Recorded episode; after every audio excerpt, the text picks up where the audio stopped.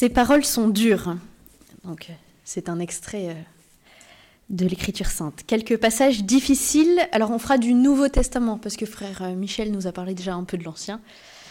Donc, euh, il n'est jamais aisé de parler des textes difficiles de l'Écriture sainte, a fortiori du Nouveau Testament.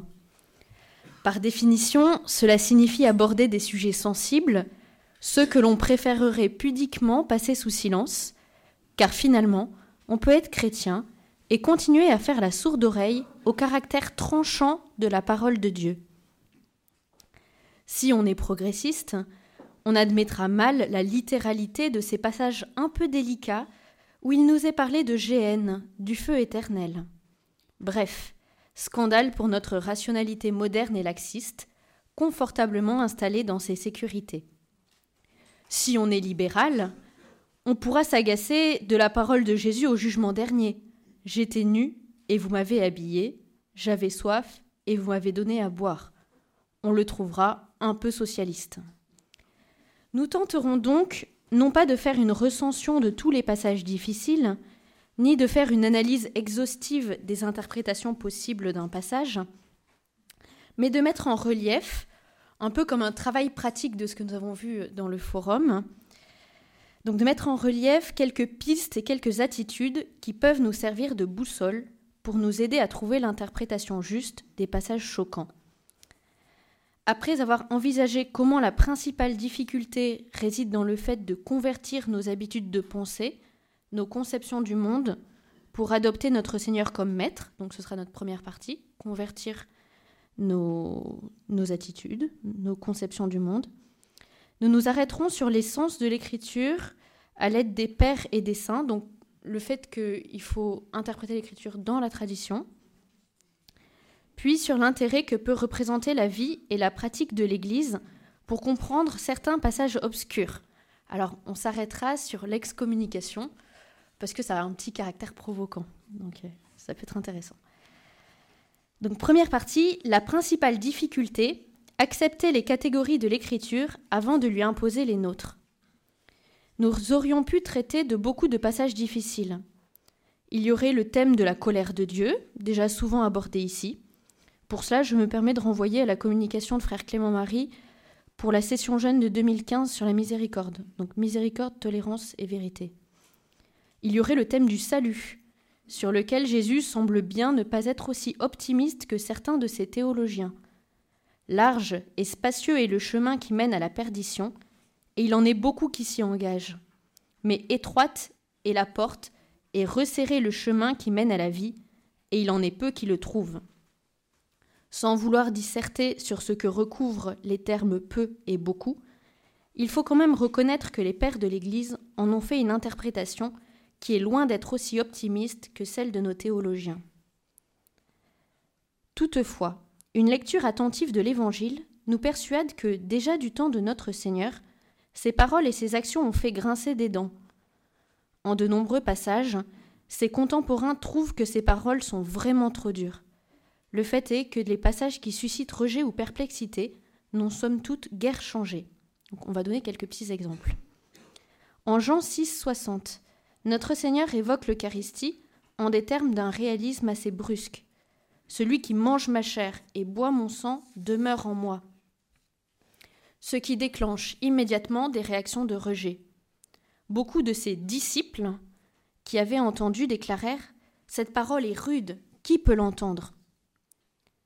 L'évangéliste continue Jésus savait en lui-même que ses disciples récriminaient à son sujet. Notons d'abord que ce sont ses disciples qui maugraient, ils rejoignent somme toute bien des modernes dans leur refus de ce réalisme de la présence réelle et substantielle du corps ressuscité de notre Seigneur dans l'Eucharistie. Nous ne développerons pas ici les actualisations contemporaines de ce genre de récrimination. Je me contente euh, de vous renvoyer à certaines réflexions du cardinal Sarah à ce sujet. Vous trouverez euh, abondance de bien. Deuxième passage qui suscite une indignation, Matthieu 19, 9. Or, je vous le dis, si quelqu'un renvoie sa femme, sauf en cas d'union illégitime, et qu'il en épouse une autre, il est adultère. Réaction immédiate des disciples. Si telle est la situation de l'homme par rapport à la femme, Mieux vaut ne pas se marier. Ici encore, je ne pense pas qu'il soit nécessaire de commenter, mais soulignons toutefois que si Jésus n'a pas suivi l'air du temps en ce domaine dès son époque, il faut croire qu'il a pris ce risque en connaissance de cause, et alors même qu'il devait bien savoir que la situation n'irait pas en s'arrangeant. Euh, il le savait très bien. Peut-être encore plus intéressante est la suite immédiate de ce passage. Juste après avoir provoqué une incompréhension au sujet de l'indissolubilité du mariage, Jésus suscite une polémique encore plus scandaleuse à propos du célibat choisi par amour du Christ. Je cite Tous ne comprennent pas cette parole, mais seulement à ceux à qui cela est donné. Donc déjà, ça commence euh, bien. Il y a des gens qui ne se marient pas, car de naissance ils en sont incapables. Il y en a qui ne peuvent pas se marier, car ils ont été mutilés par les hommes. Il y en a qui ont choisi de ne pas se marier à cause du royaume des cieux. Celui qui peut comprendre, qu'il comprenne. En somme, non seulement Jésus sait que ses paroles vont à contre-courant, mais il le souligne très clairement histoire que l'on ne pense pas qu'il en a sous-estimé le caractère rude, que celui qui peut comprendre, qu'il comprenne. Là, il n'invite pas vraiment à la créativité. Il dit, bon, vous comprenez, et voilà. Le scandale arrive toutefois lorsque cette incompréhension provient de ceux qui devraient comprendre, c'est-à-dire ses disciples. Peut-être est-ce là la principale difficulté de la parole de Dieu, la laisser trancher au plus profond de l'âme, la laisser juger nos intentions, nos pensées, mais aussi nos cadres de compréhension. Laisser Jésus pénétrer nos catégories de pensées qui peuvent souvent être trop mondaines ou déformées. Pour comprendre les passages difficiles, il faut donc d'abord accepter de n'être pas soi-même la norme, mais de laisser Jésus être cette norme et nous enseigner. Le tout est de savoir si nous voulons aligner la révélation sur nos catégories à nous, ce qui nous arrange, ou aligner nos catégories sur la révélation. Le révélateur, notre capacité à accepter une tradition qui nous précède et que nous n'avons pas à réinventer. Donc c'est la deuxième partie, la tradition. À l'heure de l'interprétation individualiste, où celui qui veut briller doit absolument être original, L'interprétation chrétienne des passages difficiles, comme des autres, repose sur l'insertion dans la continuité de la tradition et sur une lecture de l'Écriture sainte dans son unité, en lisant les passages les uns avec les autres. Pardon. Doit-on tout prendre à la lettre, rigoureusement, et se gausser d'une lecture symbolique que l'on soupçonnerait de diluer la radicalité évangélique? Mais alors, comment comprendre des paroles telles que celles-ci? Si ton œil droit entraîne ta chute, arrache-le et jette-le loin de toi, car mieux vaut pour toi perdre un de tes membres que d'avoir ton corps tout entier jeté dans la géhenne. Je rappelle que des personnes, je pense entre autres à Origène, mais il n'est pas le seul, ont pu l'appliquer à la lettre, et que l'Église ne les en a pas félicités. Preuve que ce n'est pas si simple. Faut-il alors tout interpréter de façon plus indulgente? Mais alors, N'y a-t-il pas le risque de soumettre la parole de Dieu et son caractère tranchant au primat d'une conception mondaine? Jusqu'où faut-il relativiser? De fait, une seule solution peut résoudre l'aporie, c'est le recours à la tradition et à l'unité de l'écriture. C'est la seule façon de savoir si notre interprétation de la parole de Dieu, sans être la seule possible parfois, est néanmoins conforme à la vérité de la foi, c'est-à-dire non pas à une vérité interprétative parmi d'autres, mais conforme à ce qu'est réellement le mystère de Jésus, de Dieu, son dessein de salut et de sanctification. Prenons euh, juste un exemple que nous avons un peu développé. Si quelqu'un vient à moi sans haïr son père, sa mère, sa femme, ses enfants, ses frères et sœurs, et même sa propre vie, il ne peut pas être mon disciple. La traduction biblique euh, pardon, la traduction liturgique a traduit prudemment sans me préférer. Cette traduction a le mérite d'éviter des incompréhensions, car Jésus n'annule pas le quatrième commandement Tu honoreras ton père et ta mère. Mais il nous enseigne la radicalité que demande Dieu. C'est tout ou rien. On pourrait dire Dieu ou rien. Car le premier commandement, tu adoreras Dieu seul, requiert tout notre cœur et toute notre force. Le verbe utilisé dans ce passage pour parler de l'amour des parents est philein, l'amour naturel. Il est bon tant qu'il ne s'oppose pas à l'amour surnaturel.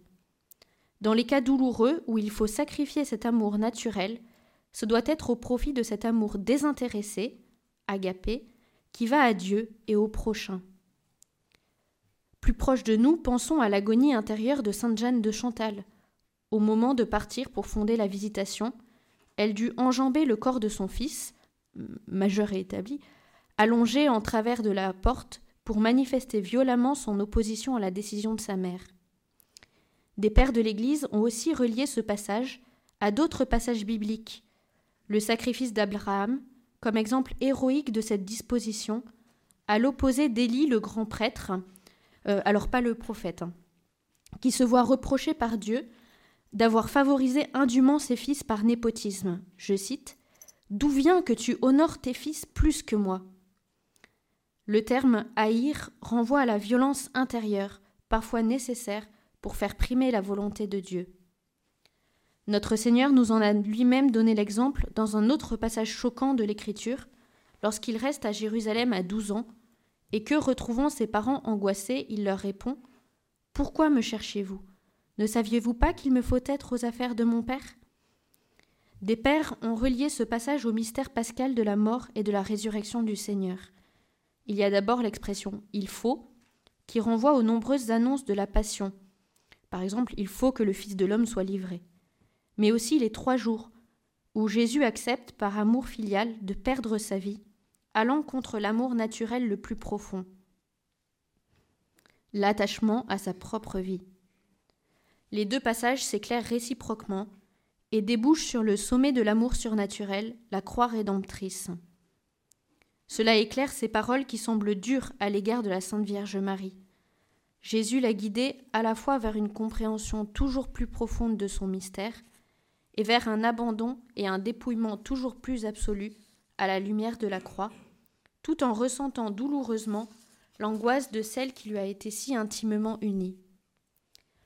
En réduisant cet épisode à une fugue doublée d'une insolence, on méconnaît à la fois la sensibilité du cœur de Jésus, qui aimait sa mère d'un amour si fort et si exigeant, mais aussi la profondeur de ce passage qui renvoie au sommet de notre salut et de l'amour surnaturel, la croix. Les interprétations pseudo-psychanalytiques qui ont fait leur temps, les modes exégétiques et théologiques passent finalement aussi vite que les modes vestimentaires, mais qui renaissent périodiquement. On pense au succès actuel d'une euh, exégète qui s'appelle Marie Balmary, qui, voilà, qui a pignon sur rue. Euh, en fait, elle fait une lecture psychanalytique euh, de l'écriture sainte. Voilà. vous n'êtes pas obligé de lire. Hein. enfin, vous faites ce que vous voulez, hein, mais voilà. Donc ces interprétations psychanalytiques qui renaissent périodiquement ont beau y voir un nécessaire parricide psychologique au service d'une autoconstruction personnelle, le texte biblique nous invite au contraire à nous hausser à la perspective surnaturelle du salut face aux revendications légitimes de la nature. Donc troisième partie, un, un Jésus rêvé et une Église infidèle, le critère de la vie et de l'action de l'Église. Enfin, il est un autre moyen qui peut nous aider à interpréter l'écriture en un sens catholique, c'est de le mettre en relation avec la façon dont l'Église l'a compris et vécu dans sa vie et ses institutions. Il ne s'agit pas, évidemment, de canoniser toutes les pratiques des membres de l'Église, dont certaines peuvent et doivent être purifiées, ainsi que les erreurs personnelles de certains de ses membres. Rappelons que que l'Écriture juge l'Église avant que l'Église n'interprète l'Écriture. Cela signifie que la hiérarchie est gardienne de l'Écriture et doit donc l'interpréter en lui étant soumise, dans une exigence de fidélité, sans la modifier, sans en tordre le sens pour parvenir à des fins humaines et personnelles. Pourtant, la façon dont l'Église, tout au cours des âges, a compris certains passages scripturaires comme fondement de ses pratiques, doit être considérée avec sérieux, et si telle ou telle pratique peut être nuancée, on ne le fera qu'avec profonde révérence pour des traditions et des coutumes millénaires, à l'opposé d'une sorte d'orgueil moderne qui tend à juger le passé du haut d'une compréhension censée être, enfin, le retour à la pureté de l'Évangile par-delà les scories du temps. Des scories, il y en a eu, et il y en aura toujours. Mais faisons attention à ne pas juger à partir de déviations encore pires. Abordons donc un passage apparemment peu inclusif de l'Évangile. Matthieu 18, 15, 18. Si ton frère a commis un péché contre toi, va lui faire des reproches seul à seul. S'il t'écoute, tu as gagné ton frère. S'il ne t'écoute pas, prends en plus avec toi une ou deux personnes, afin que toute l'affaire soit réglée sur la parole de deux ou trois témoins. S'il refuse de les écouter, dis-le à l'assemblée de l'Église, s'il refuse encore d'écouter l'Église, considère-le comme un païen et un publicain. Amen, je vous le dis, tout ce que vous aurez lié sur la terre sera lié dans le ciel, et ce que vous aurez délié sur la terre sera délié dans le ciel. Ce passage est très intéressant car il fonde la pratique de l'excommunication. Alors je milite pas particulièrement en faveur, enfin, euh, je n'ai pas d'intérêt particulier à l'excommunication, mais c'est intéressant parce que voilà, c'est un, une pratique qui est aujourd'hui très décriée comme un relent moyenâgeux, hautement contraire à l'idéal évangélique. Notons pour commencer que l'excommunication, telle qu'elle est encore pratiquée dans l'Église, est une sanction ecclésiastique grave qui ne sanctionne que certains actes particulièrement graves comme l'hérésie, le schisme et l'apostasie, qui supposent une persévérance dans le refus de se soumettre, ou bien d'autres actes très graves pour lesquels la personne est frappée ipso facto, profanation de l'Eucharistie, rupture du secret de la confession, complicité ou acte d'avortement. D'où première remarque. Cette condamnation ne frappe pas tous les péchés, même mortels, mais seulement, mais certains actes dont on souligne ainsi la gravité. Il faut quand même avouer que les actes sont quand même choisis. Euh, on ne pratique pas euh, tous les jours ce genre d'acte quand même. On peut ainsi considérer que l'Église, dans sa pratique, interprète le texte biblique avec indulgence. Évidemment, cette pratique est jugée par certains dépassée, alors même qu'il faut avouer que, hormis les excommunications late sententiae, c'est-à-dire celles qui n'ont pas besoin d'être proclamées, mais qui accompagnent ipso facto un acte grave, par exemple l'avortement, on ne peut pas dire qu'il y ait abus d'excommunication aujourd'hui. Notons que le passage de l'évangéliste de l'évangile se poursuit par l'affirmation que si deux ou trois sont réunis au nom de Jésus, celui-ci est au milieu d'eux, et qu'il nous faut pardonner soixante-dix-sept fois cette fois. Vient alors la parabole du débiteur impitoyable. Ces différents passages nous montrent que l'excommunication a deux buts. Si le premier, le plus évident, est que certains actes doivent être sévèrement sanctionnés pour éviter une contagion, la gangrène du corps entier. Donc, c'est ce que dit par exemple saint Paul euh, dans l'épître à Tite, donc Tite 1, verset 11. Le second but, et le plus important, est que cette peine pousse le pécheur au repentir et à la conversion, à la réception de la miséricorde. D'ailleurs, l'Église lève l'excommunication dès que le coupable exprime le repentir. D'où l'affirmation brutale de saint Paul, dans la première lettre aux Corinthiens 5.5, au nom du Seigneur Jésus, vous et mon esprit étant assemblés avec la puissance de notre Seigneur, alors attention, c'est un peu choquant, hein, mais qu'un tel homme soit livré à Satan pour la destruction de la chair, afin que l'esprit soit sauvé au jour du Seigneur Jésus. Bon, il va fort. Mais cela rappelle, encore une fois, la primauté de la vie en Dieu sur les réalités terrestres. En somme, peut-être que même l'excommunication serait évangélique. Or, L'intéressant demeure que ce sont les personnes mêmes qui trouvent ce genre de sanctions dépassées au nom de la tolérance qui demandent un retour aux pratiques de l'Église primitive. Concluons. Voilà peut-être la plus grande et la plus insurmontable difficulté du Nouveau Testament. Elle nous parle de Dieu et exige de nous un décentrement qui nous oblige à relativiser nos façons humaines de penser, de voir, nos échelles de valeurs, nos habitudes.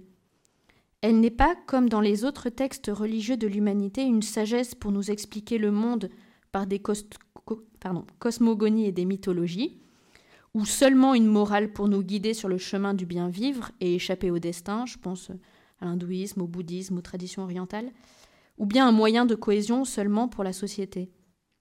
Elle est une percée sur celui qui révèle le Père, notre Seigneur Jésus-Christ. Critiquons donc d'abord nos présupposés, et plutôt que de juger l'Église à partir de notre conception personnelle de l'Écriture, acceptons d'entrer dans une conception traditionnelle, de ne pas accepter facilement que de longues traditions unanimes, alors je ne parle pas ici des opinions théologiques, que de longues traditions unanimes puissent avoir si facilement fait fausse route, à approfondir et développer sans fixisme ni concession envers les abus, mais sans orgueil non plus de penser qu'en 2020, nous aurions enfin découvert la poudre.